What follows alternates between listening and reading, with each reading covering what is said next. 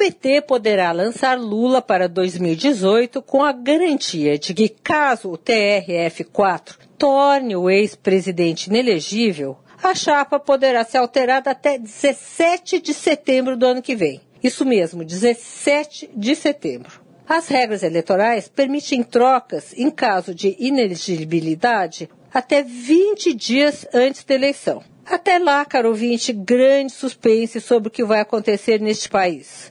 O juiz Sérgio Moro condenou Lula a nove anos e meio de prisão, mas não decretou sua prisão. Com essa brecha, o ex-presidente se coloca na raia e tenta fazer com que sua popularidade suba de tal maneira, a tal ponto, que nenhum TRF do país consiga pará-lo. É, gente, não tem como prever o futuro. Nem bola de cristal vai poder ajudar desta vez. Sônia Raci, direto da fonte para a Rádio Eldorado.